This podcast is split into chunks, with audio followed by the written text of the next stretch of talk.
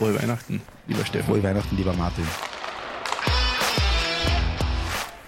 So. Es freut mich jetzt ganz besonders. Sehr du defensiv heute, oder? Der, der mir voriges Jahr am 24. alle meine Vorräte an, angetrunken hat, Gekostet. um, um dann mit zu sagen, dass es nicht gut war. um dann leicht vorundtüchtig noch zur Kinderchristmetten zu gehen.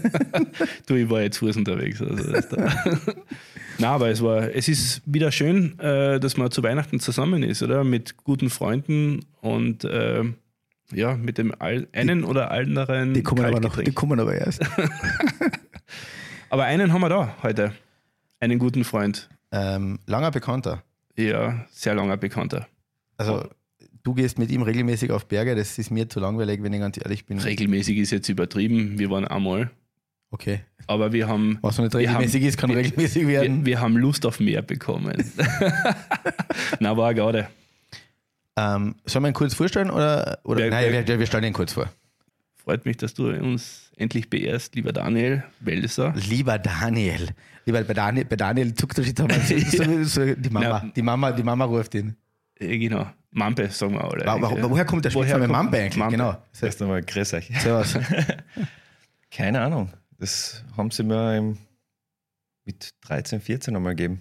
Die haben alle gedacht, ich, ich heiße Manfred mit, mit vorne. Und dann ist Mampe geblieben.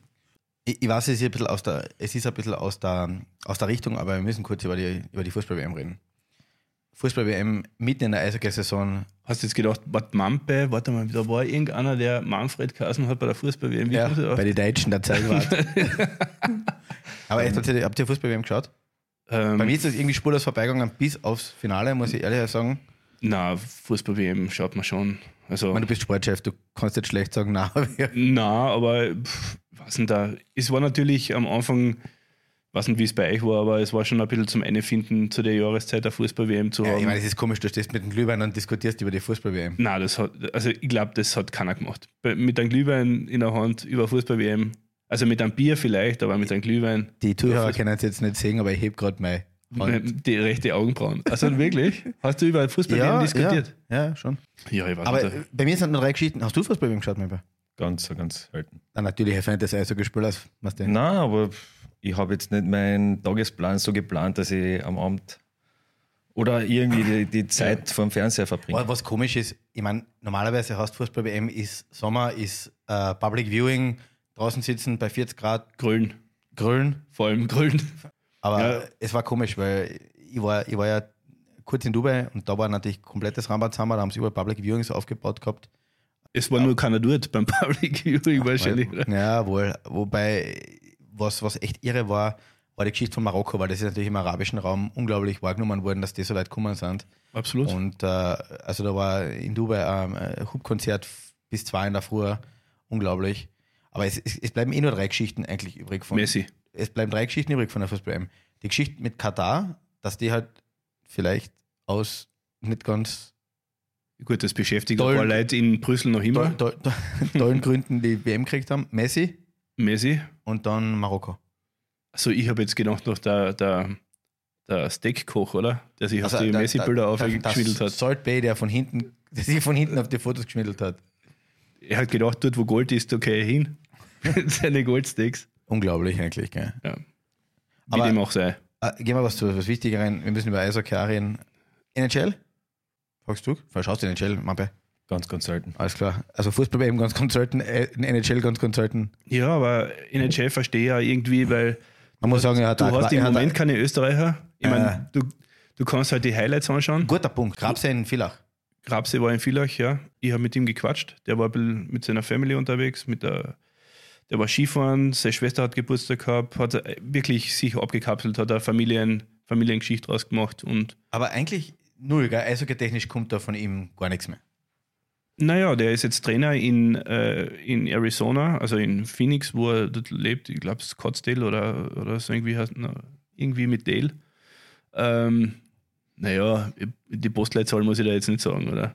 Aber jedenfalls, dort, dort, ist er, dort ist er ansässig, macht äh, Eishockey-Training mit seinem, mit seinem Bur und äh, spielt in der, oder ne, spielt, der Bur spielt in der U11 und mit denen Aber ist er er, hat, ist aber er hat unterwegs. null Ambitionen mehr, oder?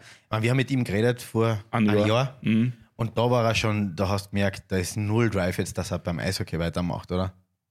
Ja, vor allem nicht so, wie es andere vielleicht erwarten würden. Also so mit, mit Trainerausbildung, mit, äh, keine Ahnung, äh, noch einmal Abschiedsspiel und so weiter, das war ja überhaupt nicht da. Also das hat, er, das hat ihn überhaupt nicht interessiert. Nicht, Damals schon bei uns im Podcast nicht und da jetzt nicht. Also, aber ich glaube, ihm geht es ganz gut und äh, ich glaube, er fühlt sich wohler, so wie er jetzt das Leben verbringen kann. Äh, ein bisschen easy cheesy, immer im Sommer. Ich glaube, das tut ihm, das tut ihm gut und am Ende des Tages, auch Weihnachten jetzt eine Plattitüde, am Ende des Tages musst du einfach schauen, wo du bleibst, wie es dir geht und äh, Alter, du klingst jetzt, du klingst jetzt gerade wie so ein Berater. Na, aber wir haben gerade, weil du das gerade, weil du das gerade ein bisschen angesprochen hast, wir waren mit dem Daniel Vulgo Mampe äh, tatsächlich vor kurzem auf einer Skitour und genau über das haben wir auch geredet, weil am Ende des Tages zählt wirklich das, wie es dir geht und äh, wie es dir am Ende des Tages geht. Aber ich meine, bei Mampe brauchen wir jetzt nicht reden, der hat eine lange äh, Geschichte dazu zu erzählen wahrscheinlich.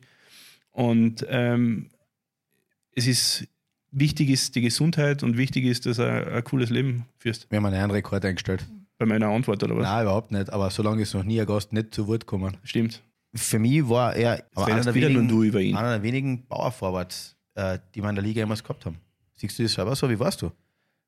Ja, mein, mein Vorbild war ja der, der Christoph Brandner. Also der, der hat mich immer imponiert. Der ist immer vorne reingefahren mit Karacho vor das Tor und das war ja mein, mein Spielstil eigentlich durch die Wand durch und, und koste es, was es wolle. Ähm, ich glaube auch durch den Einsatz, glaube ich, habe ich auch sehr viel Credit gekriegt von, von den Trainer und, und Mitspieler und das war halt mein Spiel. Ich war nicht der Talentierte, ich habe nicht die, die Tore geschossen oder meine Hände waren unglaubliche. Ich war mehr der, der fürs Grobe zuständig, vor das Tor reingehen, das war mein Office. Also da habe ich meine Tore geschossen, habe die Räume gemacht für meine Mitspieler und äh, hat mir halt so weit, weit gebracht. Das, geht eigentlich brutal am Körper, oder? Also ich, es gibt ja wenige Leute, unter anderem Power Forwards, die nicht irgendwie am Ende ihrer Karriere sagen, eigentlich habe ich mich ziemlich hergerichtet. Ist das bei dir so? Ja, sicher. Ähm, ist es nicht einfach, aber zum, zu Martin äh, vor ein paar Tagen schon gesagt, eigentlich habe ich ja Glück gehabt mit dem Schlaganfall, dass ich, oder dass er so gut ausgefallen ist, äh, dass ich aufhören habe müssen mit 34. Ähm, weil später, du, du spielst halt immer weiter und es geht nachher irgendwie und irgendwann einmal zwickt der Körper und, und später kannst du nachher gewisse Sachen nicht machen und, und das, ich kann viele Sachen jetzt machen und habe nicht meine Knie ähm, ramponiert, meine Schultern ramponiert, was alles mit der Zeit kommt. Natürlich hat man seine Wehwehchen und aber trotzdem ähm, ich habe vieles erreicht in meiner Karriere und vieles erlebt und habe eine lange Zeit Eishockey gespielt und ich war aber nicht, nicht äh, traurig, dass ich aufhören müssen. Ähm, bei dir ist da, bei dir ist das von einem Tag auf den anderen gekommen, dass du deine Karriere beenden hast müssen. Hat dir das dann irgendwann einmal nach, weil manche Spieler können sich ja darauf vorbereiten. Hat dir das dann leid getan? Na, natürlich ähm, war mein erster Gedanke, wann kann ich wieder spielen. Äh, das hat man gleich einmal im Krankenhaus. Das war immer so, wenn ich verletzt war, wann geht's weiter? Ähm, ich habe aber früher schon, mein, mein, eigentlich Anfang meiner Karriere gesagt, äh, mein Plan A ist bis 35 spielen und jedes Jahr ist ein, ein Plusjahr und, und mit 37 spätestens höre ich auf. Also das war für mich klar. Ich wollte nicht bis zum Ende spielen, bis mich keiner mehr mag und, und bis ich die Leistung nicht mehr bringen kann. Und deswegen war für mich der, der, der Abschied vom Eishockey, der, vom Profisport, jetzt nicht schlimm. Also natürlich, ähm, man, ich habe müssen überlegen, okay, was hätte passieren können, ich hätte anders ausstehen können von dem Ganzen. Du meinst jetzt um, auf deinen Schlaganfall bezogen? Ja, genau, körperlich. Wir, wir, reden, wir reden über den, das Kapitel nochmal und wir haben ich hab vor, vor Jahren mit dir ein Interview gemacht, wo wir relativ ausführlich darüber gesprochen haben. Aber wie bist du eigentlich zum Eishockey gekommen? Wie ist es überhaupt so weit gekommen, dass du gesagt hast, mein Leben, das richtet jetzt einmal nach einem Sport aus? Naja, angefangen hat das dadurch, dass meine Mutter so ein Energiebündel daheim gehabt hat. Und es sind immer die Mütter, das ja, hat er nein, schon, nicht schon gewusst, gesagt. Nicht, nicht gewusst hat, was ich mit mir anfangen soll und ähm, wollte halt, dass ich Eislaufen lerne und äh, hat mich dann zum Eishockey gebracht, habe da, hab da halt Eishockey spielen angefangen beim KAC mit, mit fünfeinhalb, sechs Jahren. also relativ spät damals. Also es waren ja früher, die haben ja mit drei, vier angefangen. Und das hat mir so getaugt. Ich habe aber daneben noch Fußball gespielt, glaube ich, bis 13, 14. Und mein prägendes Erlebnis war das, das Turnier in Quebec vor ausverkaufter Halle. Und dann habe ich gesagt, na, da bleibe ich, bleibe ich beim Eishockey. Ich hätte damals auch die Entscheidung, äh, war, gehe ins BNZ beim Fußball oder bleibe beim Eishockey. Die haben gesagt, beim Fußball musst du aber fünfmal in der Woche anwesend sein und das war nicht möglich. Also ich habe dann noch zwei Jahre ähm, ja, nur Spiele gespielt beim ASV und habe mich aber voll auf die, Eis, auf die Eishockey-Karriere konzentriert. Und man mit 14, 15, War's das ja, weiß das noch gar nicht. Und ich habe ja Glück gehabt. Wir haben ja damals auch Glück gehabt mit dem Liga-Crash, dass wir wieder relativ viele ähm, reingefallen sind in diese Profitum. Du, du bist aus der Ära Lars Bergström in Wirklichkeit Ja, ich habe meine ersten Spiele, ich habe gerade vor, vor ein paar Tagen ähm, nachgedacht, mein erstes Spiel mit 16 in, in Dunafair damals gespielt. Auch nur durch ein Glück, weil viele bei der U20 WM in Nagano waren und viele und die Imports waren verletzt und äh, ja, der Lars hat, hat nicht mehr viele Spieler gehabt. Also ich war ja dritte Linie mit, dem, mit Mario Schahn und Marc Bramant. ja, und da war mein erstes Spiel in Dunafair und, und das zweite Spiel war halt ganz links draußen, Derby-Erfahrung gegen VSV, Heimspiel. Äh, sind wir zwar nicht zum Einsatz gekommen, aber das waren meine einzigen zwei Spiele in der Saison. Und dann habe ich mein Seitenbandel eingerissen und das war für mich erledigt. Und nächstes Jahr war ich nach, also das Jahr drauf war nachher der Liga-Crash. das muss ich jetzt einmal kurz einhaken. Äh, Derby VSV, überhaupt über dein Herz. Wie kann man das jetzt beschreiben? Du bist beim KAC groß geworden. De- Dein Ursprung ist KAC und dann auf einmal gehst du zum Hauptkonkurrenten, damals zu der Zeit Salzburg. Naja, ich bin ja beim KAC aufgewachsen und habe sehr viele Jahre dort verbracht und, und Ja. war auch Fan von den Rotjacken. Äh, Keine Frage. Und das, das erste Spiel in Klagenfurt war natürlich ganz strange. Du kommst als Gegner praktisch in die Halle, kennst die ganzen Ordner und Sicherheitsleute. Äh, mein Vater war in der Halle, äh, der, hat, der war auch im, im Security-Bereich tätig. Das war ein bisschen komisch. Aber ich habe immer das Gefühl gehabt, für den Club, wo ich das Dress anziehe, für den schlagt jetzt mein Herz. Und da gebe ich alles. Äh, egal, ob das in Schweden war oder nachher in Salzburg. Äh, ich habe für, für das Team, für meine, für meine Mitspieler alles gegeben. Und ja, das war vielleicht nur das erste, zweite Spiel in Klagenfurt, war wirklich ähm, ja, merkwürdig. Der Martin ist mit einer, mit, der ist gleich drei Kapitel weitergesprungen, aber ich würde schon noch gerne ein bisschen was hören über die Ära Lars Bergström, über deine ersten Einsätze äh, als 16-Jähriger in der Kampfmannschaft. Das gibt es heute eigentlich gar nicht mehr. Ich glaube, der Mehr- Marco Kasper hätte sicher mit 16. Ma Marco Kasper hat gespielt, ist aber ins Ausland gegangen. Aber wie war das damals? Ich meine, du, Ja. du bist ein Kind und spielst ich gegen habe- Männer. Ja, aber ich habe ein Glück gehabt, dass ich mit, mit 16 eben zur, zum Spielen gekommen bin, weil erstens eben die Verletzten und äh, U20 WM, also der KC hatte damals keine Spieler gehabt und zur Verfügung und dann bin ich halt da eingeworfen worden und ich weiß nicht, ob, ob ich wirklich die Chance gekriegt hätte, später mal ähm, in, die, in die erste zu kommen, weil, seien wir uns ehrlich, äh, damals hat es vielleicht ein, zwei Spieler gegeben, die es wirklich auf längerfristig geschafft haben. Äh, Christoph König, äh, äh, der Heimo war hin und wieder, Jens Kreiger hat ein bisschen spielen dürfen. Also immer nur ein, ein Spieler Ja. pro Jahr oder alle zwei Jahren.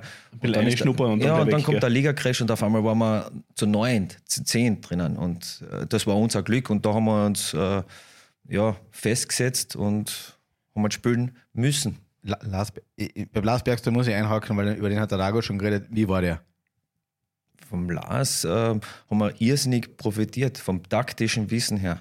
Ähm, also das, jedes Training war anders. Es war nie ein gleiches Training. Äh, meistens Dienstag, Mittwoch haben wir gedacht, äh, die Kinder haben, haben das Training gezeichnet, weil so viel besser was da waren. Und du hast immer müssen das Training auswendig lernen. Das, das haben wir gehört, kannst du erinnern, das hat der Rago auch gesagt. Er hat einen Zettel aufgehängt und hast die Übungen auswendig lernen müssen und dann Ja, war das so aufs. Genau, es Ja. war immer, es war immer Motto. Also eine Woche war eine gewisse Position der Starter, also linker Flügel, Center oder linker, linker Verteidiger. So hat die Übung auch angefangen und, und du hast als Erster immer wissen müssen, wie die ersten drei Übungen gehen. Danach hast du nur müssen wissen, wie der Aufbau ist. Und wichtig war halt auch der zweite Spieler dahinter. Wo kommt der Pass her und wo muss ich weiterspielen? Weil das hat, äh, hat eigentlich keiner verstanden. Und der, der Restmann, der Gary, ist immer hinten, hat immer uns vorgelassen.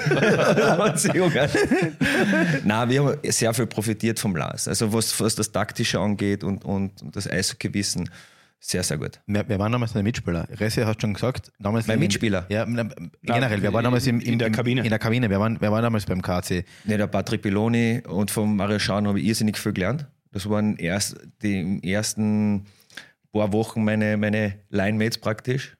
Und äh, ja, Gary Restmann, Strömball war damals. War Johann Strömwall, Ja. unglaublich. Jan Merzig war Der Johann aber sagt man der, übrigens, der war, wie er bei VSV Trainer war, fitter als seine Mann- seine Mannschaft, weil er hat damals Triathlon gemacht und alles. ja, ja, ist laufen gegangen. Ja. Aber da kenne ich, ich glaube, Mats Waldin war auch ein brutaler Freak. Also, aber Strömball war unglaublich. Wer war jetzt so, von dem du, wie soll man sagen, wie man lernt, wie man sich als Eishockeyspieler abseits des Eises bewegt? Hat es da auch welche gegeben? Gary Reismann, schon wieder.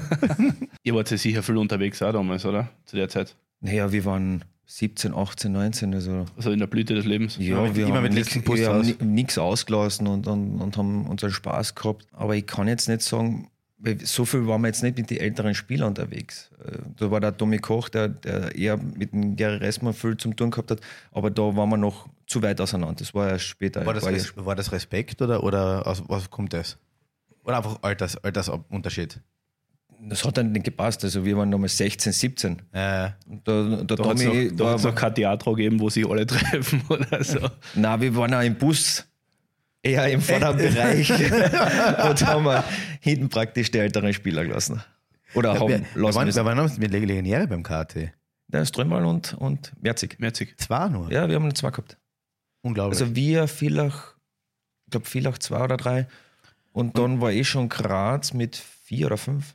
Und ich, ich meine, ich mein, mich zu erinnern, dass zu dem Zeitpunkt, wo Merzig gekommen ist, Herbert, der Herbie Ratz, ähm, ein oder zwei Saisonen der punktebeste österreichische Verteidiger war, weil er hat gesagt, egal wo ich auf der Platten gestanden bin, da ist irgendwie ist, hat er Merzig immer die Scheiben zu mir gekriegt. Und das glaube ich, weiß nicht, 17.000 Assist gehabt, weil äh, Weil er hat die Scheibe immer Merzig ähm, gegeben hat, der hat irgendwas gemacht. Ja, Merzig ist als Weltmeister. Herbert Ratz und, und, und, und Alexander Melitz haben irrsinnig viel profitiert von ihm. Also er war zwar ein ruhiger Spieler, aber er hat ja so viel geredet mit den Jungs. Also er, hat jetzt, er war jetzt nicht der, der Spieler, der aufgestanden ist äh, und was gesagt hat, sondern immer wenn der Lars geredet hat, hat er sich hinten versteckt und hat, hat seinen Stiefel praktisch erzählen lassen. Und Aber was ist deine beste Eishockey-Erinnerung an Klagenfurt? naja, der Meistertitel. Der ein, ich glaube, das war- ist sogar der einzige Heimmeistertitel, den ich erreicht habe. Also das 2003, 2004. Weil du bist mit Salzburg in Nur Klagenfurt auswärts. Naja, freilich, fast immer auswärts.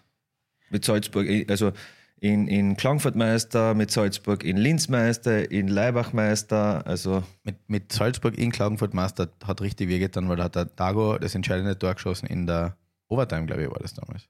ja und, und Overtime, wir waren, was war, äh, Powerplay KC, Hönze im Tor und die schießen noch auf die Stangen, glaube ich. Schofield hat noch auf die, Ja, auf die genau. Stangen geschossen. Also brutal. Also Da war die Deflection vom Dago und auf einmal war in der Stadt halt eben zuschauen. Es ja, und eine witzige Geschichte ist ja, ich, war ja nicht vorher bei der Halle, sondern bin mit dem Auto gefahren, mit, mit dem Red Bull Auto und habe in der Stadt geparkt, also richtig eng geparkt zu meiner Frau und habe gesagt, ja, nach dem Spiel fahren wir gemeinsam wieder heim äh, und ja, nach dem Spiel, nein, das war ein Jahr später, wo, wo Klangfurt Meister geworden ist.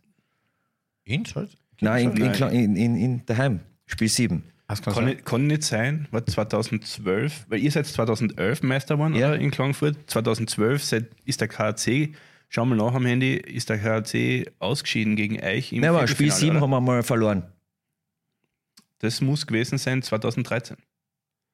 Weil der KAC ist 2013 noch einmal Meister geworden und dann noch einmal 2019 und 2021, oder?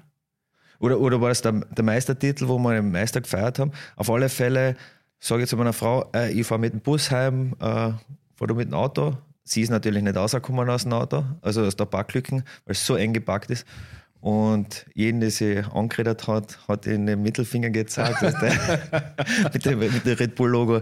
Äh, ja, da sie war halt nicht gut zu sprechen auf mich. Da war, da war kurz komplett Totenstall in der Hast du jetzt nachgeschaut am Handy? Nein, habe ich nicht. Okay. Ist nicht so wichtig. No oder? cheating. Okay. Und dann habe ich noch zweite Erinnerungen, die Ja, aber, Ja. aber Martin, Ja. da war ja einmal, wir haben in Klangfurt verloren, Spiel 7. 2009. Ja, da hat der, der, der Patrick Haran den Ausgleich geschossen und der Chris Haran gleich 20 Sekunden Ja, nach dem 2009. Goalie Genau. das 2-1 geschossen, ein Game 2009. Winner. Das war 2009. Wirklich? Ja. Okay, ich, ich, ich schwöre, ich weiß es ehrlich gesagt nicht. Ja, kann schon Äh, sein. aber das Ja, stimmt, weil hat Bruder gegen Bruder gespielt, Klagenfurt hat gewonnen und dann war Ich habe den Ausgleich geschossen und gleich vom Bulli weg, unser Verteidiger verstolpert sich, Chris kriegt die Scheiben und, und, Ja. und schießt das da. Und der Das ist, glaube ich, war 2-1 geputzt. oder so ausgegangen. Ja, ja. Mein, mein, mein Sohn hat gesagt, ich hab gesagt, heute kommt der Mampe zu uns ähm, einen Podcast aufnehmen. Sagt er, er wurde ja gespielt. Für den bist du natürlich ein alter Mensch. Ne? Und sage ich, erst Klagenfurt und Salzburg. Hat er gesagt, Verräter. Wie gehst du damit um? Deswegen ist er so schnell gekommen. der, der hat dich kaum gegrüßt bei meiner wir bei, bei KC. Oder, oder du hast ihm Ja, er spielt, er spielt das selber. Schauermärchen Er erzählt. spielt das selber beim, bei der U13. Und äh, wie man- U13, was ist das für ein Jahrgang? Ähm, 2010. 10, ja. Ja. Und er, hat, er versteht nicht, wie man von Klagenfurt weggehen kann. Quasi. Das, das, das ist für ihn unverständlich. Warum bist du damals nicht weggegangen? Er ist bis nach Schweden, oder? Naja, warum? Äh, ich hätte nach dem Meistertitel auch schon gehen können. Ja. Damals war aber noch, äh, hat meine, meine Frau noch in Graz studiert, also beim Fertigwerden.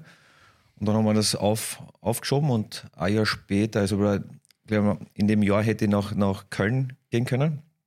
Da war der Doug Mason dort. Ja.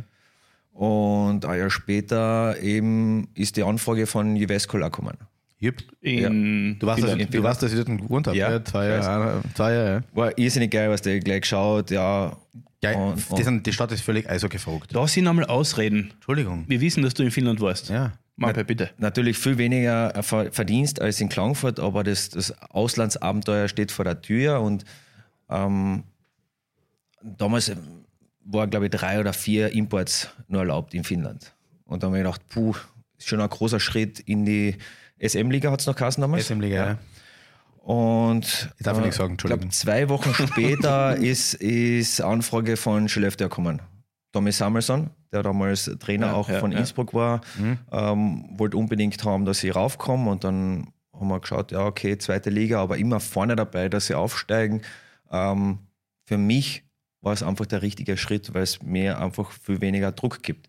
Wie gesagt, ich war nicht der punktemäßige Spieler, nicht der Talentierte, sondern eher der Brecher.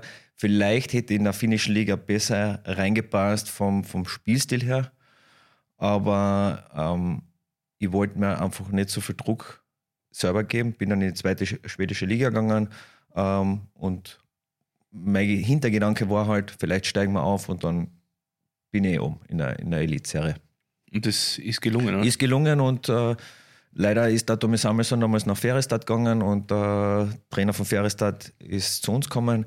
Der hat ganz schlecht äh, Englisch geredet, hat eher auf die, die Schweden zum tun gehabt und hat uns Imports praktisch in der dritten, vierten Linie geparkt.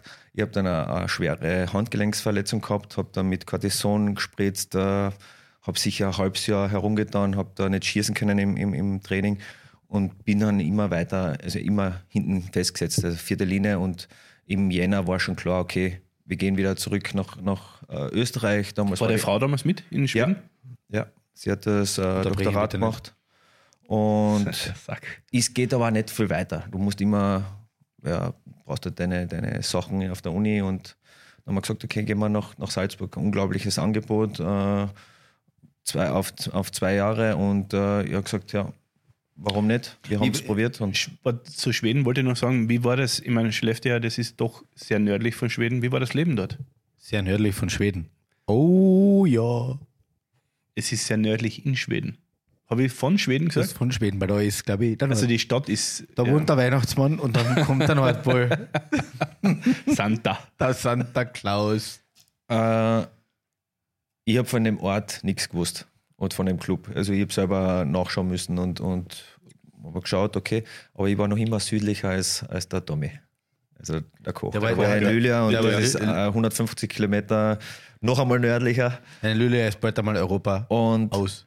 aber ich muss sagen, das Leben dort war, war, war super. Kleine Stadt, ähm, haben also die, der, der Verein sehr viel Sponsoren, also gute Economy, guter Zuspruch von den, von den, von den Leuten. Natürlich damals eine alte Halle, richtige äh, alte Schmuckkäste, muss man sagen. Also Ja. zu Klagenfurt noch immer äh, Halle. modern. Und was mich so imponiert hat, was wir vorher schon gesagt haben, wir sehen beim ersten äh, Teamtraining im August ist volles Haus. Sind Das da war so, oder? Über 3000 Leute kommen äh, zuschauen und du bist vorgestellt worden, hast müssen einen Penalty schießen. Ne? Es war, mal eine Probe, eine Probe es war. Wahnsinn. Es war echt unglaublich. ich, ich, ich, Und, und, Entschuldigung, und, Ja. und das Leben in Schweden oder, oder oben im Norden ist es super gewesen. Es ist zwar dunkel, aber es ist nicht so dunkel, weil der, der, der Schnee sehr viel aufhält. Weißt du, es ist ein sauberer Schnee, äh, die fahren ja alle mit Spikes, also es, es, es dauert ja Ja. nichts, es wird nicht schmutzig. Fliegst nach Malmö nachher zu einem Spiel, da ist ja alles äh, ja, grau in grau. Ja. Ich, ich muss, fairerweise, da muss ich jetzt kurz eine Geschichte einstrahlen, weil es einfach, es ist eine, sorry, Ich schlaf, schlaf, mal- schlaf nicht ein. Soll ich da mal ein Bier holen gehen? Nein, oder jetzt, jetzt, jetzt, da Ja, du musst kannst wieder voll machen. du musst, du musst das Äh, tun, unser, unser Gast aber trinkt das- einmal das, an- das muss man einmal erwähnen, unser Gast trinkt erstmals nicht das gleiche Getränk Nein, wie wir, wir. also Bier, er trinkt Ja, Rosé Prosecco. Ja, Rosé Prosecco. Ja, du- der, Stefan hat leider nichts gesagt. Ja, das soll, was soll ich machen? Das ist, das, Nein, das, ich- ich muss- das ich Warte kurz, weiter. Nein, jetzt bleib mal hucken. Du bleibst jetzt da sitzen und hörst die Geschichte sofort Bei an. mir ist das Bier alle leer. Nein, ich habe ja in, ich hab in, ich hab ja in eine Saison in Schweden gespielt. Zu während Weihnachten die- am Trockenen sitzen ist das Schlimmste. Erat- wissen alle Familienväter. Okay, der war richtig gut. Aber ich habe ja ein Erasmus-Semester in Schweden gemacht und habe dort eine Saison bei Tidaholm gespielt. Und mir haben es nur gesagt, in Tidaholm, wenn einer neben der Straße steht und die stoppt mit dem Auto, bleiben nicht stehen, weil dort ist das größte Gefängnis in Schweden, also kann mitnehmen. Mhm.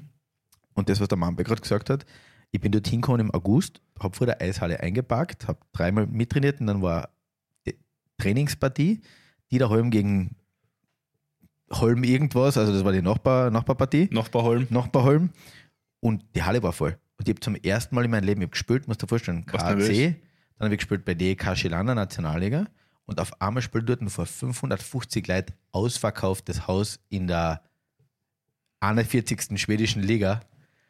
Und dann haben wir verloren, 10 1. Wer hat das einzige Tor für Dieter Holm geschossen? Du nicht, hoffentlich. Ich, dann sind wir in der Kabine gesessen. Dann hat der Trainer immer geschrien, mit alle auf Schwedisch. Ich kein Wort verstanden und immer mehr auf mich gezackt. Das heißt, Und dann habe ich, dann habe ich einen, der des Englischen mächtig war, danach gefragt, was der Trainer da gesagt hat. Sagt er, der Trottel aus, der Trottel aus Österreich schießt das einzige Tor. Schaut euch. Ich war für den wie ein Mexikaner, der bei uns Skifahren lernt. Daniel, wie war das für dich? Wie bist du damals angenommen worden? Das war ja nicht so alltäglich, dass brutale Österreicher, dass Österreicher in, nach Schweden kommen, Nein, oder? Da war, das war- war das- ja einer der, warst du ja einer der ersten, oder? Christoph Brandner, Brandner. Divis ja, aber es waren jetzt nicht so äh, viele. Dieter Kalt, es Dieter Kalt, unglaublich. Eigentlich, eigentlich war ganz Eishockey Österreich Ja. ja. dort. Aber es Nein, war war- nicht so der alltäglich, es war für uns, äh, gerade Klangfurter Spieler, die, die, die taktisch und so versiert sein, oder eher versiert sein, das richtige Land zum Spielen. Also da haben wir, sind wir schon gut vorbereitet gewesen vom, vom Lars. Aber ich bin ja damals, äh, ich habe damals im Mai unterschrieben und keine zwei Wochen später eine große Pressekonferenz, da haben sie mich auch rauffliegen lassen. Ähm, Der ja, Ausländer kommt. Ja, es war keine Ahnung, was, was geschrieben worden ist. Äh, Es war Doppelseiten äh, in, in, der, in der schwedischen Zeitung und sie haben mich alles gefragt und äh, wer ich bin und woher komme und ja, Nationalteamspieler. Ja, ist ja auch dort gestanden. äh, Und das ist ja ganz was Großes, wenn du Nationalteamspieler bist. Aber die haben, glaube ich, nicht gewusst, dass wir nur 3300 Ö- äh, Eishockeyspieler haben in Österreich, während Schweden ja über hunderte von tausend äh, von, von Spielern hat. Du hast, weil du Nationalteam ansprichst, ähm, kurzer Seitschwenk, bevor ich immer, ich muss jetzt trotzdem fragen, aber wenn der Stefan mir jetzt böse anschaut.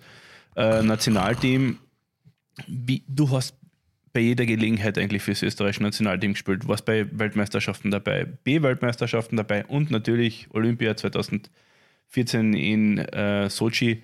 Wie war das für dich im Nationalteam? Hast ja auch äh, einige Male Österreich repräsentiert. Wie war das für dich? Ich glaube, mit, mit 19 war mein erstes Turnier in, in Norwegen, in Oslo. Und seitdem war ja klar für mich, also jede Einberufung, die ich kriege, da nehme ich teil. Und äh, später dann einmal in meiner Karriere habe ich gesagt, okay, mit 31, also nach der Olympiade, werde ich aufhören. Also Olympische Spiele nehme ich noch mit in Sochi und, und danach ist noch ein äh, Sense im Gelände und ähm, natürlich bist du im besten Eishockeyalter, aber du darf man nicht vergessen, die Saison ist oft einmal irrsinnig lang, besonders wenn du in einem äh, guten Club bist, wo du, wo der Anspruch immer Finale ist. Du ist eine lange Saison, April rein und dann hast du noch WM-Vorbereitung noch zwei Wochen, dann äh, AWM oder, oder BWM. Ja, AWM ist so und so noch, noch einmal später. Also das, ja, Mitte Mai hörst du auf, dann hast du vielleicht zwei, drei Wochen Urlaub, dann ist Saisonvorbereitung, sechs Wochen und dann beginnt schon wieder eine neue Saison. Und das habe ich gesagt, irgendwann einmal ist Schluss. Äh, und auch gegen Ende von einer Nationalteamkarriere hat uns das sauer oder ist uns das sauer aufgestoßen. Äh, mit, mit Matthias Tratnik haben wir immer geredet. Warum fahren andere Teams, Nationalteams, immer mit der stärksten Mannschaft und bei uns wird immer wieder ähm, Leute Chance, die, die, wo es bessere gibt. Weißt wo, wo, ja, die müssen aufgebaut werden. Du musst eigentlich mit dem Nationalteam immer mit der besten Truppen anreisen. Und sei es Frankreich oder Slowenien oder Italien, die sind immer mit den besten Spielern gekommen. Bei jedem Turnier. Ja, aber innerhalb Cristobal, Cristobal Hüe war, glaube ich, 41, äh, als er aufgehört hat im Nationalteam für Frankreich. Aber meinst du jetzt, dass du Leute einberufen worden sind, die keine Berechtigung gehabt hätten? Teilweise oder? schon. Okay. Und schau, schau, mal rein, in den Elite-Prospekt äh, steht ja heute noch, äh, der und der Spieler hat äh, zwei, drei Spiele im Nationalteam äh, gemacht, wo man denkt, meine Güte. Da hätte der, da hätte der Jäger auch spielen können, was du sagst. Alter Schwede, alter Schwede. was mir gefällt, einen Tag ähm, vor Weihnachten wird der ganz normal persönlich. Nein, nein, ähm, nein aber das, wir sind eigentlich ganz selten mit der, mit der stärksten Mannschaft. Aber woher aber, wo, wo, wo viele abgesagt auch, oder? Aber ich wollte gerade sagen, das haben Leute abgesagt, weil bei uns. Ja, ja, schon, aber das muss ja trotzdem als Prestige ähm, sein, dorthin zu reisen und, und, und Österreich zu präsentieren. Ja, aber so denkst du, aber ich glaube, es gibt einen genau. Haufen, es gibt einen Haufen Leute, die sagen, hey, kostet mir nochmal drei oder vier Wochen ja, Urlaub, danke, nice. Das hat uns auch geärgert. Ja. Und, und, und äh, ein wirklicher Punkt war nachher in Bittingheim, haben wir eine Truppen gehabt, nicht die besten Spieler, aber wir waren unglaublich. Wir waren unglaublich. Wir haben zusammengehalten und haben das Unmögliche möglich gemacht. Deutschland dort äh, in die Overtime gezwungen und haben wir zwar in der Overtime verloren, aber wir sind nach, äh, nach Sochi gefahren, äh, anstatt die Deutschen. Und Herrlich, dann, ja, muss man einfach sagen. Ja, und, und dann kommen wir, kommen wir zur, nach Sochi und, und Leute werden einberufen. Ähm, über NHL-Spieler brauchen wir nicht reden. Natürlich muss der einberufen. Aber es sind Spieler dabei, die, die immer wieder abgesagt haben bei jedem äh, Turnier und auf einmal Haben sie alle ja, aufgezeigt, Ja, da komme ich. Und das, oder, und was noch was ist, äh, ein Markus Beintner musst du mitnehmen. Ja. Da haben wir das, wieder das gesagt. War, ja, das hast du mir gesagt, stimmt. Das war für mich auch damals, ich meine, der hat für mich eigentlich alle das verkörpert, was in ein Nationalteam einkehrt. Es gibt wenig Leute, die mit so viel Herz also gespielt haben. Naja, es hat damals in der Generation, du wirst das bestätigen, äh, hat es einige gegeben und die sind, die immer mit Herz dabei waren oder die ja vom Können her das äh, repräsentieren hätten dürfen. Und da ist viel Schindluder getrieben worden, oder? In der Zeit, oder? Das ist so. Ja, es ist Schindluder ist hart. Es ist halt okay, Schindluder ist hart. Ich nehme es zurück. Okay, danke. Und was jetzt gemacht wird, na, der, der Roger Bader macht das schon gescheit. Er beruft junge Leute ein, aber nicht nur fürs Trainingslager, sondern die haben eine wirkliche Chance, äh, um ins Team zu kommen. Äh, erinnere dich vor, vor ein paar Jahren, Lukas Keins hat keiner am Schirm gehabt und fährt auf einmal zur WM. Äh, wie man letztes Jahr hat keiner am Schirm gehabt und, und die spielen auch eine sehr gute, gute WM. Natürlich musst du mal einladen zum, zum Trainingslager und ihnen eine Chance geben, aber nicht einfach nachher zu den Turniere, weißt mhm. Aber wie war das bei dir? Ähm, vielleicht kannst du mal ein bisschen erzählen, wie das dann in der Kabine war. Du hast ja, du hast ja die immer beschrieben als Brecher vom Eis, das hast du ein bisschen ausgeteilt, äh, Raffereien und dann auf einmal sitzt in der Kabine im Nationalteam gegenüber, dem du vor zwei Wochen gerade animasiert hast. Wie, Top, Top-Fragen, muss ich echt zugeben. Wie, du weißt wie schon mal das fällt. ja, aber es hat ja nicht viel Österreicher gegeben. In der Zeit, als du gespielt hast, in der ja, Liga. Mit dem wir Wickel gehabt haben. Und du, es natürlich entstehen äh, Streitereien oder Diskussionen am Eis, weil es ja doch ein intensives Spiel ist. Äh, aber das ist in dem Spiel abgehakt. Einer hast du jemals mit Mike Stewart im Nationalteam gespielt? Ja. Weil Super. Das war eine, das war eine, das der, das der war, besten Fight mit ihm. Das war, eine, das war einer der besten Fights, die ich damals von einem Jungen gesehen habe. Wo ich mir echt gedacht habe, okay, Mike Stewart war damals. Ja, jetzt ein Finn von E gegen einen Moderer war nicht so schlecht. Ja, der war aber, gut, aber, aber der, der, Fight von dir gegen Mike Stewart, der war, der war all in, oder? Vorgeschichte, vorm Spiel. Äh, Lars Bergström ist halt in die Kabine gekommen und macht uns heiß gell, und, und zeigt so auf mal Haare lange. Prost, Prost. Prost einmal. Frohe Weihnachten. und sagt, hey, Jungs, wir müssen alles reinwerfen und, und, und ja, Harry, wenn du, wenn du raffen willst gegen das Stewart, mach das. Und der, die, Der Ha- der ja, der Harry- läuft weiß an, was der komplett nervös, ja, was. Harry vorher hat gehabt 0,5 Fights in seiner ganzen Karriere Genau. wahrscheinlich. Das ist komplett egal. Ja, und dann spüren wir, ich spüre einen Stiefel runter, komplett schlecht. Und mit dem Mike haben wir so am Wickel vor der, vor, vom, vom Tor und ja, ja, und ist schon losgegangen. Natürlich habe ich auch Glück gehabt. Äh, was der hat mit der linken Hand geschlagen und, und ich mein Visier nur runterge äh, runtergetan und bis er umgegriffen hat auf rechts, ist dann halbwegs normal gegangen. Aber am nächsten Tag war ich beim Bundesheer. Also ich habe schon ein großes Glück gehabt, dass ich mein Visier umgehabt habe. Also Ich habe dich gesehen beim Bundesheer. Wir waren da gleichzeitig. ja, Du warst das, beim ich hab das verdrängt. Ich war beim Bundesheer, Was hast du gemacht? Du warst hier, du warst hier Schreiber. Tatsächlich, ich war Schreiber. Nein, stimmt. Ich war, ich war krank. Ich, war, ich habe irgendwie Hals weg gehabt oder irgendwas, keine Ahnung. Kompletter Äh, Bullshit. bin, bin, bin drinnen gesessen in, in der San A. Oder wie hat denn das geheißen? San San Adler. Ja, aber es war, das war nicht der Tag. Du bist mit blutverkrustetem Ja, Gesicht reingekommen. Kompletter Alter, das ist, ein, das ist eine Geschichte jetzt, Nein, oder? kompletter Blödsinn. 2000, Klar, der hat gewartet, Drei. der hat, der hat bis am nächsten Tag gewartet in der Früh, damit er blutverschmiert zum Bundesheer Und schon wieder falsch, weil das war 2002. Ja, genau. Das war, glaube ich, irgendwo im Oktober. dann hast du noch einmal gefetzt. Ich habe hab da im, Ja, vielleicht mit September, im September an, an Tschechen äh, gekauft. Ich habe viel gekauft damals. Aber, äh, und haben mir damals äh, die, die, Ja. die, die linke Hand äh, gebrochen, die Mittelhand, die siehst du, ist die ist rechte. ja richtig, Das ist die äh, rechte, Entschuldigung. Das andere links. Nein, da haben sie mich gerönt und, und eingerichtet, siehst du, kein, kein Knöchel mehr vorhanden, der ist da innen. Ui. Okay, Aber- aber- wir- wir- aber- reden wir- aber die- die- reden wir- die Vorgeschichte wir, müssen, wir vom- müssen über den Fight mit dem Mike Ja, Stewart reden. was ist da Wie passiert? Wie, der wie, wie überhaupt? fängt der an am Eis? Wie fängt das an, das Geplänkel? Was sagst du zu You, ihm? you, wanna, you wanna go, Mike? Gar nichts. Aber, aber, hat, da das wird der, gar nichts geredet. aber hat, hat, hat, hat das der Mike damals glaubst what the fuck? Und dann hat er schon die Handschuhe weg. Ich war halt ein kleiner Rauz, habe halt immer umgehauen und dann ist schon losgegangen. du, Wie viele Fights hast du in deinem Leben gehabt? Keine in, in der Bundesliga. Echt? Weiß ich nicht. Wie oft hast du den Außen gebrochen? Keine Ahnung. Oh. öfters. Na, aber ich, man geht ja nicht ins Spiel rein und sagt, hey, heute habe ich unbedingt einen, einen Fight oder so. Heute habe ich einen Auftrag. Ja, aber ich bin nicht reingegangen, entweder ist ein Wickel vorm Tor passiert oder äh, ist ähm, am Mitspieler irgendwas passiert, dann ja, hast du ihn schützen wollen. Also du, du gehst nicht einfach in ein Spiel rein, hey. Oder die hat irgendwas angezipft. Ja, du warst richtig schlecht und das Einzige, was du machen kannst, ja, lass da mal die Emotionen mal raus. Ja, dass Anbeten. irgendwas passiert. Äh, äh, Wir haben über das geredet. Kannst du dich erinnern, nach dem, äh, nach dem Check am ähm, Steven Strong. Strong.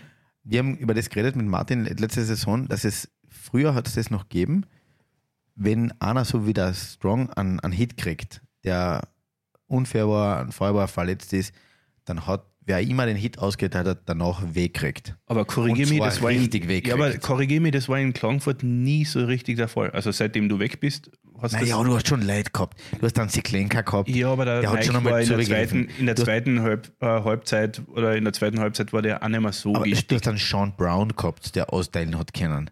Du hast schon ein paar Leute gehabt, die schon zugegriffen haben Ja, aber können. das ist ja schon fast. Äh, Nein, stimmt, über das ist zehn Jahre her. her. Aber wa warum ist es nicht mehr so? Oder warum ist es in Klagenfurt nie so, dass wenn wirklich einer wegkriegt oder wenn, wenn er faul ist, das was früher war, dass sich das selbst reguliert, dass du weißt, Alter, wenn ich einen, einen depperten Hit austeile, mh, richtig. danach kriege ich garantiert einer zwischen die Lichter.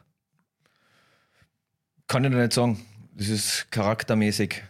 Ähm, wie ist die Gemeinschaft in der Kabine? Wie, wie, haltet man zu seinen Mitspielern? Weißt, Ich meine, dass, da- dass, dass, entwickelt da- sich. dass der Haudumkran anspringen wird, wenn einer einen, einen, fairen, einen fairen Hit oder einen, einen unfairen Hit ähm, einstecken muss. Aber war das in Salzburg anders oder ist es generell so, dass es in der Liga das immer gibt, dass du einen drinnen hast, der wirklich dann sich an zur Brust nehmen kann?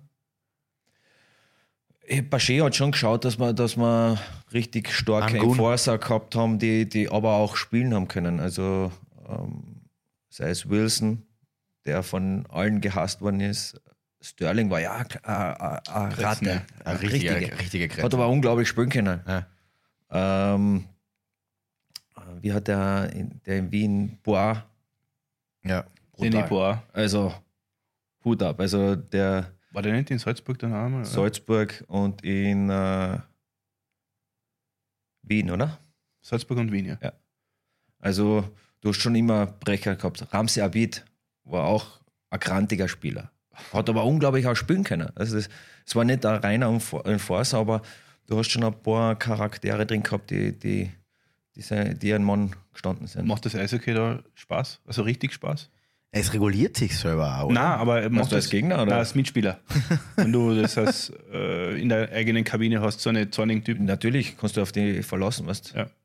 Aber du brauchst nicht denken, ja, du brauchst nur eine, eine große Goschen haben und, und zettelst alles ab. Du musst irgendwann einmal dein Mann stehen und, und einmal. Aber es ist trotzdem so, oder? Wenn du, wenn du in jeder Mannschaft solche Leute hättest, da gibt es ja das, das, das Buch The Code in, in, über die NHL, über das Fighting in der NHL, wo sie sagen, füll über, die, füll über diese, die, also die Füll dieser Zachenfalls, das ist selber reguliert worden von den Spielern, weil wenn du, wenn du irgendwas echt Deppertes auf der Platte gemacht hast, dann, dann ist da ein Vorsack gekommen und du hast gewusst, die Rechnung wird ausgeglichen am Ende. Aber das beim, beim KC, das muss ich einfach ehrlich sagen, ich sehe da keinen einzigen drinnen, der das jetzt machen könnte. Das Spiel ist, ist, ist natürlich anders geworden, technischer geworden, schneller geworden. Speed and Skill. Speed and Schneller. Skill. Aber trotzdem brauchst du meines Erachtens ein, zwei drinnen, die zur Not dann einmal das Ganze auf Level bringen müssen. Aber die auch halbwegs spielen können. Ja, Du brauchst ich keinen den klassischen Gun gibt es nicht aber mehr, du oder? brauchst keinen Import haben, der, der nur schlägert für was. Äh, was du, du musst halt, du hast auch junge Spieler, die, die ihrem Mann stehen können, weißt, die, die, die das Gleiche leisten können wie ein Importspieler. Da, da brauche ich. weil du gerade Marco Kasper erinnerst, äh, erwähnt hast bei der WM. Ich Zorniger der hat, Spieler. Der hat, der hat an, eine Grundzornigkeit in sich. Und das hat, das hat richtig Spaß gemacht im Zuschauen. Einerseits mm, ist immer die Grenze zwischen Respekt haben und, und ähm, äh, austeilen, die, Ja. muss, die muss auch da sein. Aber das ist ja genau das. Äh, du musst ein auffälliger Spieler sein. Du brauchst da nichts gefallen lassen. Und der Marco hat ja alles. Der ist ein, ein Kretzen am Eis, lässt sich nichts gefallen, kann unglaublich passen, skaten, schießen. Deswegen ist er auch in den Notizbüchern ganz oben gewesen. Äh, ich habe auch 2004, wir haben gegen Kanada gespielt, war ein bisschen hitzig, die waren halt unzufrieden, es ist glaube ich 2-2 gestanden und da war ein Wickel vom Tor, ja dann habe ich den Horcroft einmal hergenommen und weißt du, so ein bisschen das Label drüber gezogen. Ja und so bin ich auf, äh, aufgefallen und, und dann habe ich auch ein Gespräch gehabt mit einem Toronto Maple Leafs in, in Wien. Nur so kannst du auffallen, ja.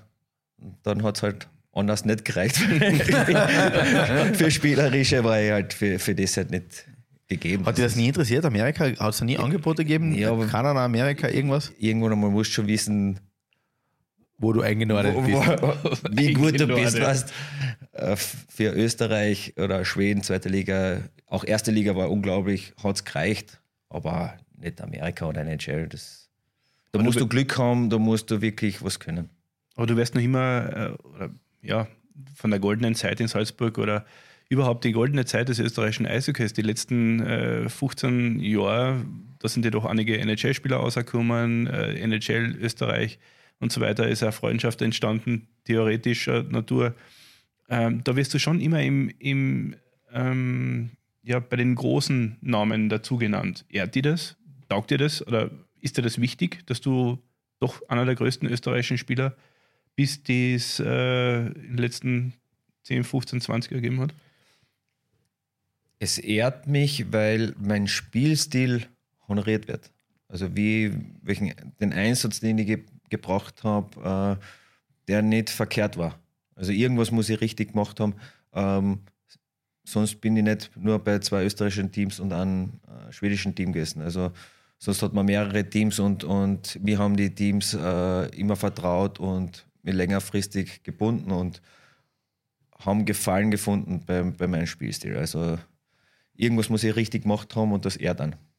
Wie waren die Sommer immer? Äh, man hört ja, ich meine, du hast jetzt dann so ewig lang in der Liga gespielt, aber wie motiviert man sich da Jahr für Jahr dran zu bleiben, hungrig zu bleiben? Indem du im März, Februar, März, April noch mehr Körner als der Gegner hast. Und dafür musst du einfach diese, diesen Einsatz, diese, diese Zeit aufwenden und, und äh, es ist ganz, ganz wichtig, im, im Sommer da, daran zu arbeiten. Natürlich ist es keine leichte Zeit, aber wenn du allein trainierst, ist es noch viel Sachen als in der Gemeinschaft.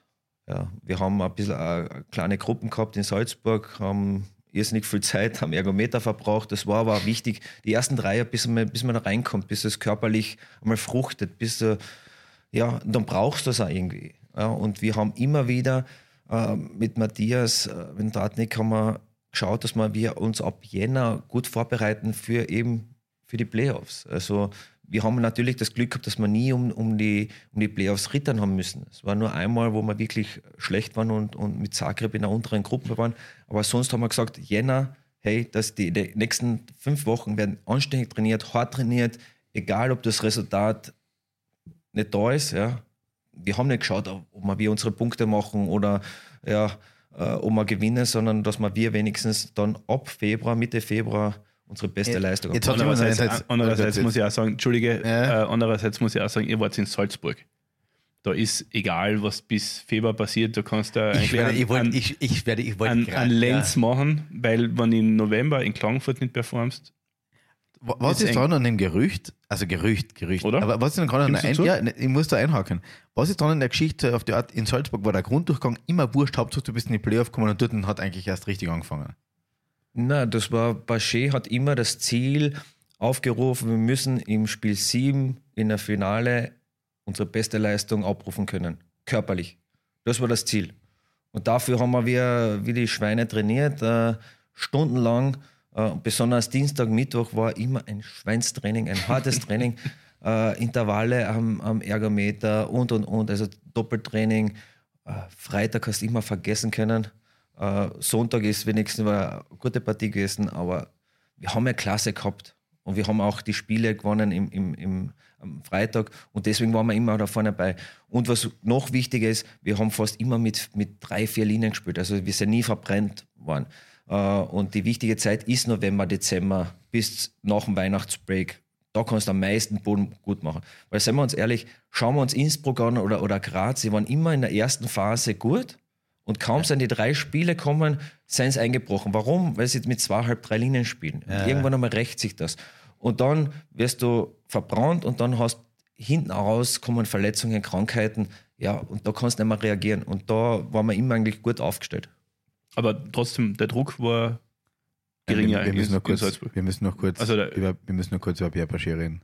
Ja, das machen wir gleich. Aber Ja. reden wir über den Druck in Salzburg. Der war natürlich geringer, oder? Ich meine, wenn du jetzt dann hernimmst, die Medienlage in, in Kärnten, äh, die Konkurrenz zur kleinen Zeitung, die kleinen Zeitung selbst, da war die Erwartungshaltung der Journalisten natürlich immer andere. Und ich meine, wie oft dieser Trainer hat ein Trainer kein Wintermantel gebraucht in, in Klagenfurt? Eine Winterraffen. Zuschauer, ähm, die, die Zeitungen ähm, machen irrsinnig viel Druck. Ja.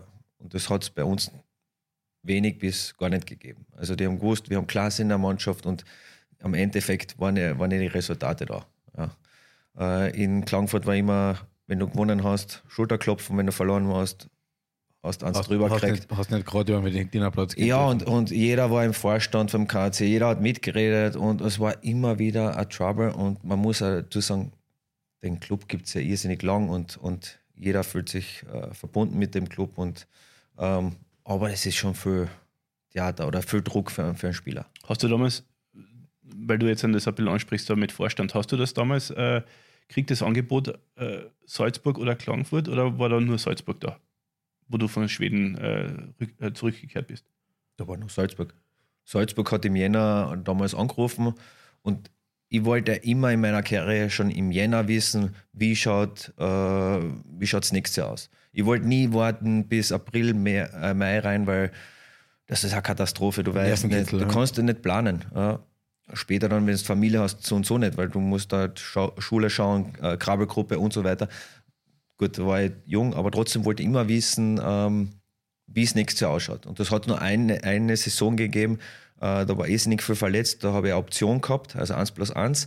Die hat sich dann im, äh, bis 23. April eben verlängert, seitens Clubs, Club oder mir. Ähm, die haben nur sagen müssen bis 23. April, ob sie es machen oder nicht. Und das war ein Horror. Du hast nicht gewusst, wie schaut es aus das nächste Jahr. Und sonst habe ich immer gewusst, okay, Jänner passt, äh, nächstes Jahr bin ich bei dem Club und äh, Gab es andere Interessenten?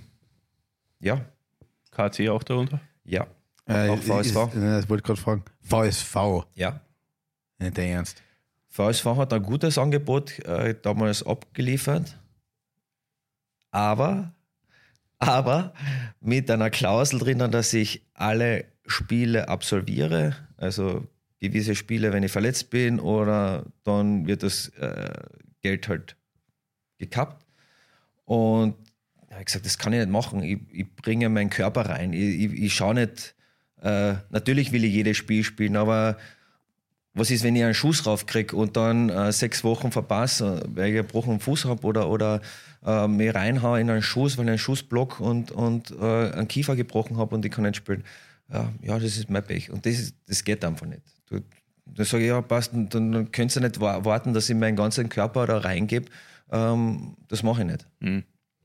Und wann war das? Welche Saison? Boah, Was machen wir jetzt an auf, auf nein, Wikipedia? oder was? nein, Nein, nein, interessiert mich. Ich, da habe ich, glaube ich, da war der G, glaube ich, Okay, im, am Ruder. okay. Liebe Grüße an G. Na, war immer gutes Interesse da von, von Villach und, und die Vil- Villacher Mentalität, Mentalität taugt mir ja voll. Die haben immer einen Spaß, locker, also im Nationalteam irrsinnig viel Garde gehabt, also äh, lustige Truppen. Und Moosburg ist ja nicht, ist ein bisschen außerhalb. außerhalb von Klagenfurt, das heißt, Ähm, wir müssen irgendwie langsam in Den Pierre Bachet, sagst Äh, Pierre Bachet. Bleib- Komm, erzähl über Pierre Bachet. Wir haben so viele lustige Geschichten über ihn gehört.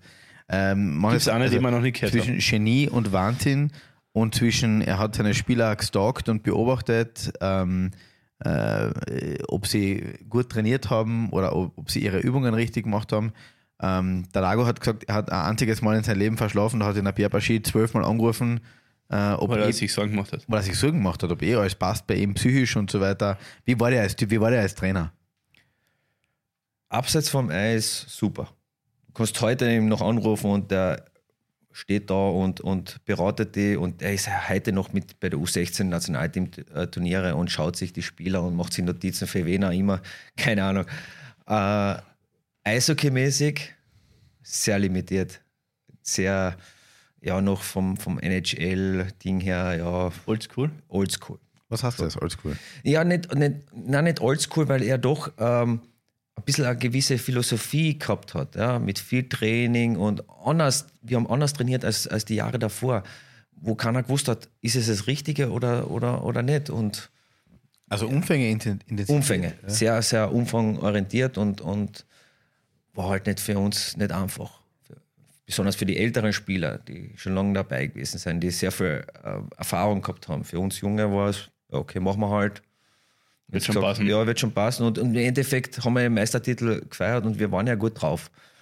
Und auch äh, gewisse Sachen, Entscheidungen, die er getroffen hat, mit nach dem Spiel wird nicht gleich heimgefahren, sondern wir übernachten in einem Hotel und fahren erst am nächsten Tag, haben wir nicht verstanden. Also, weil er sagt, ja, daheim wartet die Familie, Kinder etc., da musst du um 7 Uhr aufstehen und äh, bereit sein, weil halt, ja, wir haben gesagt, das macht ja nichts. Aber im Endeffekt macht das schon was, weil da sehr viel Energie ähm, verloren geht. Und das weiß ich erst jetzt, äh, wenn ich mir die Gedanken mache über, über meine Jungs, äh, was mache ich, was richtig ist. Weißt? Er hat schon viele Sachen richtig gemacht. Natürlich muss auch äh, der nö- nötige Geldgeber da sein und, und die finanziellen Mittel. Äh, das damit war, damit das du war ja noch extra, extra bleiben kannst. ne? Ja, eh. Oder einen Tag vorher fährst. Das ist halt ist immer eine Frage des Geldes, ob es notwendig ist oder nicht. Er hat es so entschieden. Und er war, er war ja auch zuständig, also er war auch der Grund, warum die Akademie damals ge, äh, gebaut worden ist für Eishockey. Es war Ja, ja. geplant eigentlich nur für Fußball und danach haben sie noch Eishockey dazugenommen. Und unsere Philosophie war, ja, äh, wir brauchen Eisflächen, Eishallen überall in Österreich, viel mehr als, als jetzt ist. Und wo er recht gehabt hat, sagt er, ja, und später wird einmal, werden Spiele übertragen und man wird sich das am, am Handy und am iPad anschauen oder am Laptop anschauen. Und er hat recht gehabt, wir haben ihn alle belächelt. Er hat recht Ja, gehabt, dass, er- dass er in, in diese Richtung äh, schon vorgedacht hat. Hat der äh, du bist ja jetzt ein Trainer, hat der die in irgendeiner Art und Weise beeinflusst ähm, in deiner Art und Weise, wie du mit den Leuten sprichst, mit deinen Schützlingen sprichst? Nein, nicht beeinflusst. Ähm, von jedem Trainer nimmst du irgendwas mit und irgendwann einmal musst du deinen eigenen Weg äh, finden und dann, weil sonst bist du verkauft, sonst predigst irgendwas, was du nicht äh, lebst und äh, gewisse Dinge werden, werden nehme ich halt mit also für meine Trainerlaufbahn und gewisse schlechte Sachen sage ich, okay, das möchte ich vermeiden und, und mache, will ich auch anders machen.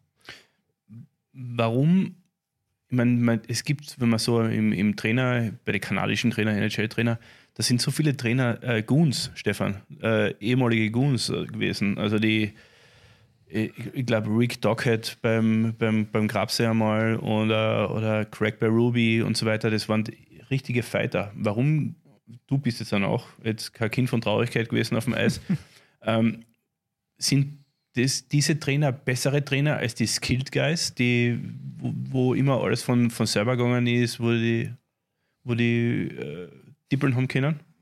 Das ist Ansichtssache.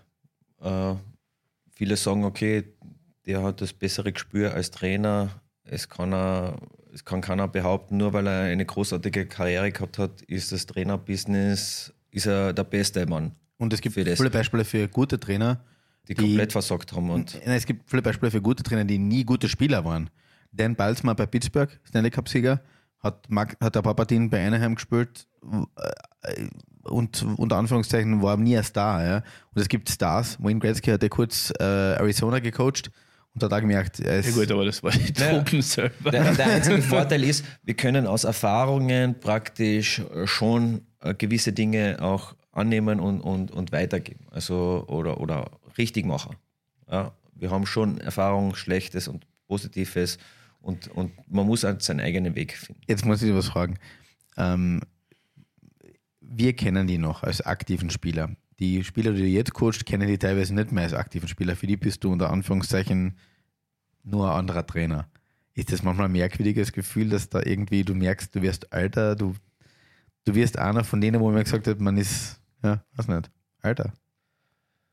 Ähm, ja, wir sind Raphael Ladus, wir sind ja alle ein Jahrgang. Alle drei, die wir da jetzt sitzen, sind Martin, ein Jahrgang. Und du redest, nein, du redest da von alt werden. Weißt du, ich meine, das macht uns ja jetzt Alter. einen Knopf vor. Mach noch einen Schluck. Ich, ich beantworte die Frage. Ja, Martin, ich würde dich bitten, dass du den Pullover nochmal abziehst. An, an, der, an, an der Stelle einen leichten Dead Body. Äh, ich, habe, ich, ich betreue praktisch die U15 in Salzburg jetzt, die lokalen Spieler. Und auch der 2010er Jahrgang, also sechs, sieben Spieler habe ich schon raufgezogen von U13 und darunter ist auch der Rafael Ladus, also der Bur vom, vom, vom Manuel vom Ladi. Ja. Also die, die kennen, also teilweise kennen sie mich schon noch. Aber du wirst auch ähm, respektiert, wenn du Ahnung hast von dem, was du äh, machst. Ja? Ich habe einen Plan, ich mache nicht irgendwas, sondern ich gebe eine Richtung vor und ich, ich gehe nicht von einem Tag auf den anderen in eine ein anderes Thema rein, sondern wir, wir bauen das langsam auf und äh, die kommen mit Freude, Spaß und Motivation zum Training und das ist ein Feedback für mich, dass ich irgendwas richtig mache. Ja? Aber trotzdem, ähm, man, man hat ein bisschen einen Bonus als Spieler, als, als wenn die, die sind nicht blöd, die, die googeln die und, und schauen gleich einmal nach, ähm, was du alles erreicht hast und da ist es natürlich leichter. Aber du bist ja gleich verkauft, machst du einen Blödsinn in den ersten zwei Wochen. Also wie du redest, wie du die gibst, wie du das Training aufbaust. Also die sind ja nicht blöd. Ja, du hast ja jeden Trainer durchschaut, wenn er Blödsinn geredet hat, oder? Ja, das schaue ich bei, bei dir auch. Aber was war burn, schöner? Burn. Ja, ja, ja. Was war oder was ist schöner, als Spieler Erfolg zu haben oder als Trainer? Hat beides seine Reize.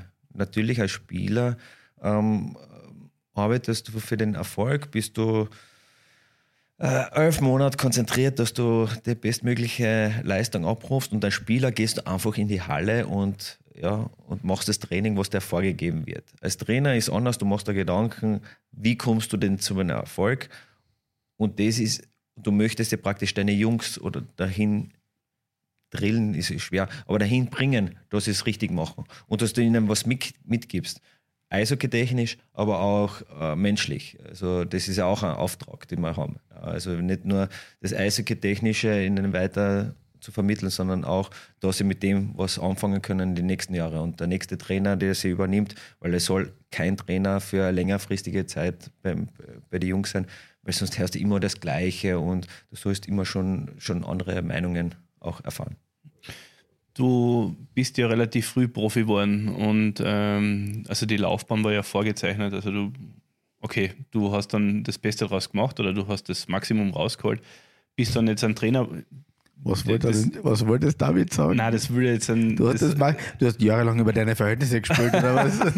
Nein, überhaupt nicht. Aber ähm, wir haben ja geredet, du hast eigentlich nur mit Eishockey zu tun gehabt. Ähm, wie schwierig ist es dann vom Profi, vom aktiven Profi-Sein wegzukommen, ähm, das, an das Leben danach zu denken? Wie schwierig war das? Oder war das für dich von Anfang an klar, dass du Trainer wirst? Zuerst einmal haben wir wie Eishockey gespielt, nicht um Profi zu werden. Das hat sich ja dann ergeben und du kommst dann ins Schulsport-Leistungsmodell und hast diesen Traum, äh, auch einmal in der Kampfmannschaft zu spielen. Aber ich habe es ja vorher schon erwähnt, die, die, die, der Lichtende des Tunnels war, der so, war so klein. Also es hat immer nur ein Spieler geschafft und wir, ich habe gewusst, okay, 83er Jahrgang, Tommy Koch, brauchen wir nicht reden, talentmäßig, viel weiter äh, weg und, und wenn er das schafft, also da, da muss ich viel Glück haben. Und das Glück haben wir damals gehabt. Im 83er Jahrgang sind wir, haben wir gute Spieler gehabt, sind viele raufgekommen in die, in die Kampfmannschaft, haben viel Erfahrung gesammelt aber gegen ein, also daneben wollte ich immer was machen. Also vom, vom Geist ein bisschen äh, noch dabei bleiben, studieren, ewiger Student sein. Aber es ist halt nicht machbar gewesen. Es war früher vielleicht der Fall, äh, erinnere mich zurück, Mario Schan ist arbeiten gegangen, danach zum Training. Das war nicht mehr möglich. Winter vielleicht noch eher das, das Studium, aber im Sommersemester mit der Anwesenheitspflicht keine Chance. Also, äh, weil die Saison war eben bis, bis Mitte April, dann bist du zur WM gefahren, bist wieder weg gewesen und dann wolltest du zwei Wochen, drei Wochen Urlaub machen. Also dann hast du vielleicht noch einen Monat Uni. Also das habe ich gleich mal ähm, ja, weggeschmissen oder wegschmeißen müssen. Ja. Und äh, ja, mit, mit 30 macht man sich schon Gedanken, wo geht, man, wo geht die Reise hin? Und da war schon, ich wollte eigentlich immer im Nachwuchs bleiben. Und da haben wir mit Manuel Ladusa ähm, mit dem, äh, mit dem Böckvater haben wir damals noch geredet, ja, machen wir nicht einen, einen Trainerkurs für Aktive noch. Mhm. Es hat ja immer nur einen Trainerkurs gegeben für, für ehemalige, ehemalige. ehemalige oder, oder genau in, in der, in der Eishockey-Saison. Das war für uns unmöglich, da teilzunehmen. Und dann ein Jahr später ist, äh, ist Viromeke praktisch ähm, erschaffen worden. Ja, das heißt, wir, du warst der erste Absolvent von diesem. Wir, wir, waren, wir waren die Ersten und, und das hat irrsinnig viel. Viromeki muss man dazu sagen, Eishockey, Leistungszentrum, Trainerzentrum, Ausbildungszentrum in Finnland. Finnland und es waren so viele Aktive noch, die da teilgenommen haben. Also viele Spieler und es waren viele ähm, Spieler mit viel Erfahrung. Herbert Homberger, Christoph Brandner, ähm, die Lukas-Brüder, also wir waren ja Marco B., weil wir waren ja unglaublicher Haufen praktisch. Und das ehemalige Nationalteam. Es war sehr, sehr ja, lustig. Es war ein Nationalteam in Wirklichkeit am Start. Es war sehr, sehr lustig, weil wir haben, ja, und viel, und du siehst es dann, wie viele Leute keine Ahnung haben vom, vom, vom Off-Eis-Training oder was es bedeutet, äh, richtig zu trainieren und, und die, die, ähm, den Körper richtig äh, zu trainieren. Ähm, ja, da haben wir schon einen Vorteil gehabt von Salzburg. Wir haben da schon ein bisschen was gekannt. Ähm, wir müssen, glaube ich, langsam was hier, sonst wird es wird's eine Marathonfolge. Warum? Das ist ja eine Weihnachtsfolge. Weißt du, also, die Bescherung unterm Christbaum dauert ja auch nicht so und dann ist vorbei, sondern da wird noch Stille Nacht gesungen. Ja, aber du kennst die Folge vom Mundel nicht. Naja, genau. Na, Gott habe ihn, Gott hab ihn selig. Gott hab ihn ja. selig. Ähm, Legendär. Heute quasi zwei Folgen zum Preis von einer. Ähm, du hast was erwähnt und wir haben es ein bisschen ausgeklammert. Du hast am Anfang, du hast gesagt, Martin, ähm, Danke. Wir reden so kurz über das übers, über der Karriereende, weil das passt ja zur Weihnachtsfolge. Du hast, du bist in Wirklichkeit, ähm, du hast eine schwere gesundheitliche Geschichte gehabt, einen Schlaganfall gehabt mit 34, was selten, was, was extrem selten ist. Ähm, wie, wie, wie war das für mich? Für dich ist das Karriereende und da quasi mit dem Bewusstsein umzugehen, da ist jetzt irgendwas passiert, was ich nicht kontrollieren kann. Weil als Sportler versucht man immer alles zu kontrollieren. das hat halt gezeigt, dass du nicht weißt, wann, wann ein Ende ist. Ja? Und das war ja ein- ein Zusammenprall, ähm, der ja, ja jedes Spiel ein paar Mal passiert. Also ein richtiges Sandwich. Äh, ich wollte einen Spieler checken, hinter, dem Wiener ist noch ein, ein Salzburger Spieler gewesen und wir sind einfach nur zusammengeprallt. Also keiner ist hingefallen, gar nichts, nur mir hat es das Blut in den Kopf ähm, gepresst. Und dadurch ist halt die, die äußere Hülle von der Vene äh, leicht eingerissen und da hat sich ein Thrombus gebildet. Bin halt, das war Ende des Spiels, bin halt mit, mit äh, Kopfschmerzen eigentlich ähm, ähm, auf der Bank gesessen, habe gedacht, okay, es wird, sind Symptome von einer kleinen Gehirnerschütterung, ein bisschen schummrig gesehen, Kopfwehtabletten äh, genommen, das war Donnerstag, Freitag zum Training gekommen, bei jedem Schuss äh, habe ich einen Kopfschmerz gehabt, habe das Training abgebrochen, äh, bin durch dieses Concussion-Protokoll, heißt das, äh, durchgelaufen. Das haben wir schon gegeben. Ja, das hat Nur in Salzburg. Nur in Salzburg bei Und uns in gegeben. Das sind sieben Schritte, die du absolvieren musst, bis du wieder geklärt bist. Äh, Also du musst symptomfrei sein, dann kannst du ähm, leicht am Ergometer trainieren, dann Krafttraining, äh, Intervalltraining. Es ist eh jeden Tag immer ein anderes Programm und jeden Tag musst du symptomfrei sein und dann steigst du leicht ins, ins Teamtraining ein und dann wirst du erst geklärt fürs Spiel. Also es dauert fünf bis sieben Tage, bis du wirklich ähm, Prost Danke. bis du geklärt bist und dann ist wurscht. Äh, ich habe gewusst, okay, für fünf Tage bin ich mal weg. Äh, ich durchlaufe das, weil ich habe schon viele Gehirnerschütterungen, äh, Gehirntraumen gehabt. Ähm, damit ist nicht zu spaßen und Samstag wache ich auf und äh, ja, sieg halt auf der linken Seite meine Hand nicht, erst, erst, erst ab der Mitte. Habe meinen Physio angerufen und gesagt, haben die Symptome beschrieben und hat gesagt, ja, irgendwas passt da nicht. Hat sich nach einer 45 Minuten circa gelegt. Und ja, ähm, ist dann zwei Tage später immer besser geworden, Kraniosakraltherapie gemacht und am Abend auf einmal hat sich dieser Thrombus eben gelöst äh, und hat dann den Schlaganfall ausgelöst. Und mein Glück ist halt, dass die Rettungskette von meiner Frau, die den Teamarzt privat angerufen hat, relativ schnell äh, zügig gegangen ist und der mir ins richtige Krankenhaus geliefert hat. Äh, ist alles gut ausgestiegen und, und ich habe schon am Anfang erwähnt, äh, mein Gedanke war immer, wann kann ich wieder einsteigen ins, ins Eishockey-Training, Eishockey-Spielen gedacht und ähm, habe auch viel mit der Psychologin drin äh, geredet und bin dann irgendwie draufgekommen, dass ich irrsinniges, großes Glück gehabt habe und dieses Glück Warte, Wollte- wollte nicht ausreizen. Entschuldige, hast du nie Angst gehabt um dein Leben? Hast du nie, ja, hast du, Ne, nicht um mein Leben, sondern ich bin ja halbseitig gelähmt gewesen bis zu dieser Not-OP und habe gewisse Sachen äh, ähm, nicht machen können und habe auch nicht reden können. Also ich habe schon gedacht, ich rede normal und die haben mich aber nicht verstanden. Also ich habe nur gelallt. Äh, bin auf dieser Trage eben rausgebracht worden zum, Krank äh, zum Krankenwagen und da sind mir das erste Mal die Tränen äh, runtergeronnen. Ich sage, das gibt's ja nicht, ich bin 34, das kann nicht, was ist da los? Weil du bist nicht mehr Herr der Lage, du kannst dich nicht mehr bewegen, du kannst nichts mehr machen. Spitzensportler, ne? Ja, du, gar nichts mehr. Und erst, wo ich in diesen OP, soll, also in diesem Aufwachraum war und das erste Mal die linke Seite eben bewegen habe können, habe ich gedacht, pff, da Gott sei habe ich Dank, durch, ja. durchgeatmet. Ja.